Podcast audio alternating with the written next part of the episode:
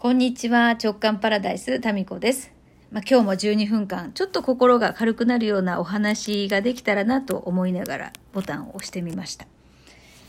えー、今日はですね、家にずっといたんですけれども、まあ、長男がですね、今日学校を休んでおりまして、あの、ワクチンのね、副反応で、やっぱり若者はあれですね、熱がすごく出るんですかね。私はまあ全く何も副反応的なものはなかったんですけれども、えー、長男13歳なんですけどね。熱がむっちゃ出まして38度ちょっとかな。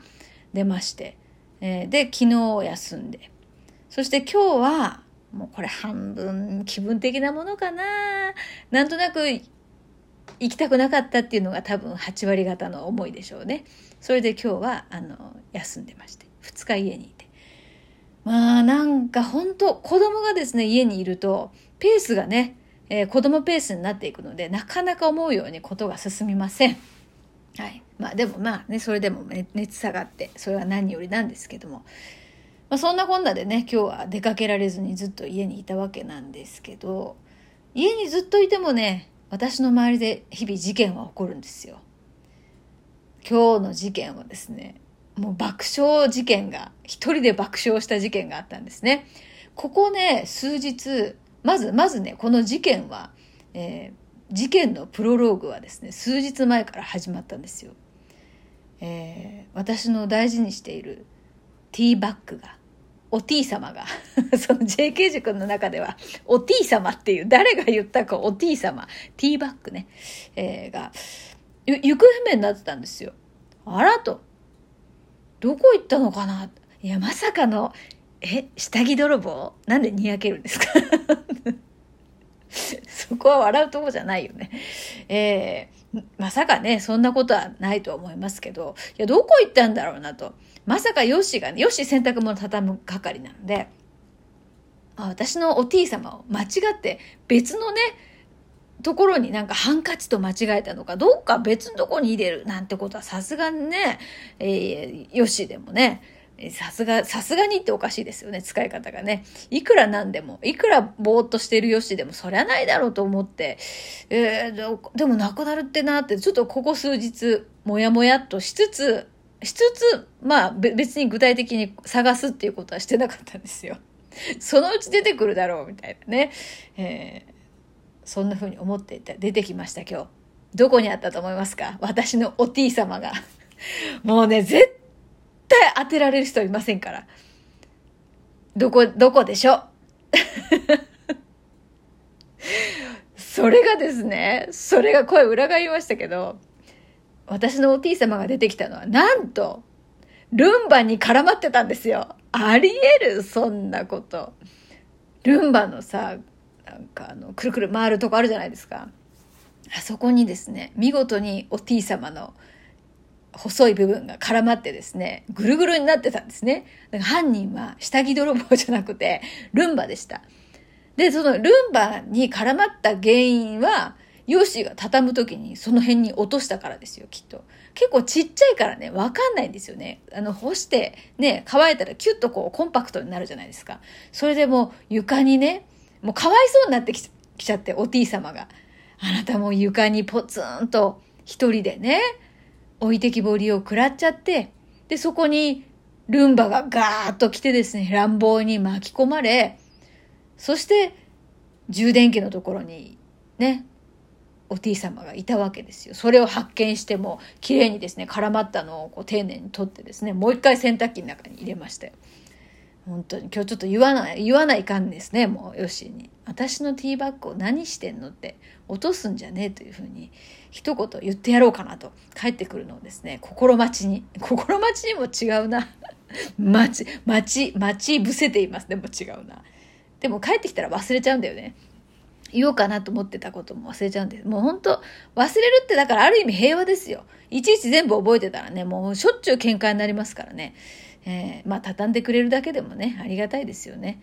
でもいろんなさ、その、ガーターベルトとか、ティーバッグとかね、あと、ほら、竜タミコさんのところの素敵なさ、ブラとか、ビスチェとか、下着私ね、その、ね、竜民子さんの竜土竜の下着、本当美しい、もう芸術品レベルのね、下着をこう使ってるんですけど、まあ、何も言わずに、あの、黙々と子供たちのこうね、学校に持っていく名前書いたさ、ハンカチとか、靴下とか、そういうものと一緒に黙々となんか心ここにあらずみたいな感じで畳んでいるヨッシーの姿がありますけどね。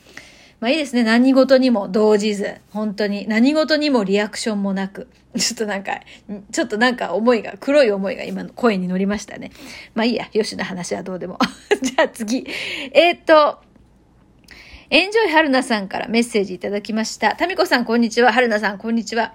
え JK ノートに使い方を聞いて答えが返ってきたお話を聞きました。もう本当に面白すぎます。そして答えてくれる JK ノートとそれをキャッチするタミコさんも最高です。私もノートを開いて最初に書いてあるメッセージにジーンと来て涙した一人です。というのも、ちょっと傷ついた出来事があって自分軸からずれた時だったのです。メッセージを目にして、ああ、そうだったと自分軸を取り戻せたのでした。JK ノートに感謝しながら1ページ目のロゴを塗り絵のように山吹色で塗りました。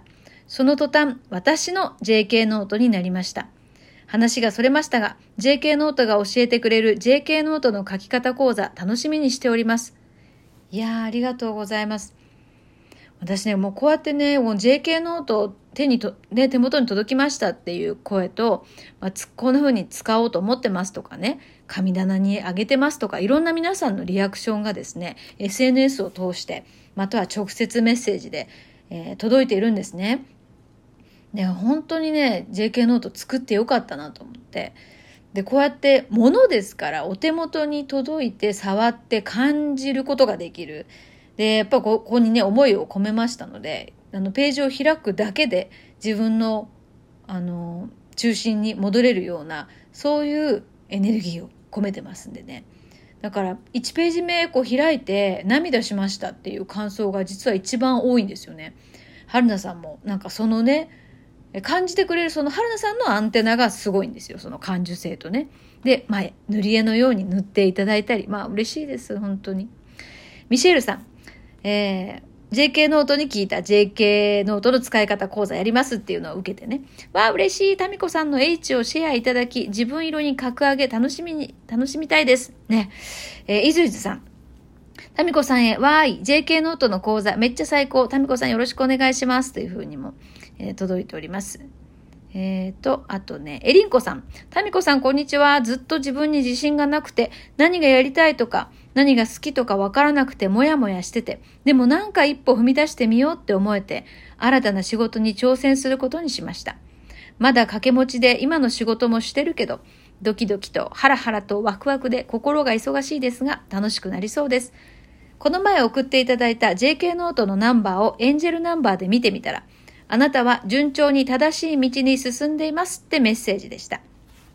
なんかタミコさんがそう言ってくださってるような気がして、勝手にまた嬉しくなっちゃいました。ありがとうございました。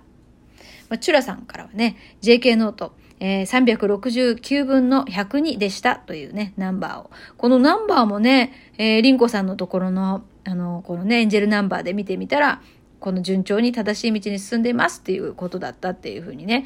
で、そうやってまあこれエンジェルナンバーとして調べてみようって思って、で出てきたメッセージで、ああ、そうかっていうふうに、その本人がね、思うんだったらもうそのメッセージは、そのエリンコさんのものなんですよ。うん、あと誕生日のね、数字とたまたま同じでしたとかね、いろいろね、やっぱり私はね、こう思うのは、この369冊のね、ノート。まあ、1冊目は私のところにありますけど、あと他はですね、それぞれこのノートがね、パートナーを、のもとに飛び立っていくんじゃないかなっていう、そういう気がしてるんですよね。うん。ですからなんか、あの、偶然なのかもしれないけど、必然なのかもしれない。まあ、どっちなんみたいな。どっちなんですか。まあね、ご縁があってのことですよ。まあ必然、必然かな偶然かな結局どっちなん 本当あの、あれだからどっちでもないんですよね。いろんなことってね。えー、だからどっちなのかって白黒つけたくなるのが、この人の常、まあ私もそういう部分ありますけど、物事ってねグレーなんですよね。黒でも白でもなかったりするっていうのは、まあ、この人生51年生きてきてあの感じておりますよ。はい。えー、で何だったっけ？あ今日なんか言おうかなと思ったんだけど忘れちゃったもうお T 様の事件でぶっ飛びましたね。うーんとうんとあそうそうそう。えーとですね。やだねもう。えーととか。いや今日ね今日さ誰とも喋ってないわ私そういえば。子供にはちょっとね子供とは会話しましたけど大人と誰も喋ってない。あなんかこの感覚懐かしいな。子供がちっちゃい時って誰も大人と誰も喋らない時期って結構長くないですか？子供と「ああこっちダメでちゅよ」とかなんか「眠たいでちゅか」とか、まあ、そんな風には私言わなかったかな でもなんか子供と話すこの語彙語彙の数ってそんなに多くないじゃないですか。なんか大人と喋りたいみたいな、そういう時期ってね、ありましたね。家から出られませんもんね。だからね、近所のスーパーに行っただけでも、なんか自由だなっていう感じがあったなっていうのを、なんか今不意に思い出しましたね。まあそもそもね、自由なんですけどね。自由なじゃないなんてことはないんだけど、でもやっぱりね、閉塞感ってまあ、子育て中だったり、まあ、今もね状況的に、まあ、このコロナ禍でねそういう気分だったりすることもあるかもしれないですけどでも常常に常にこうね頭の中とか気持ちって自分がね選べるんですよね。だから家の中にずっといたとしても気持ちはもう開放的になったってよくって。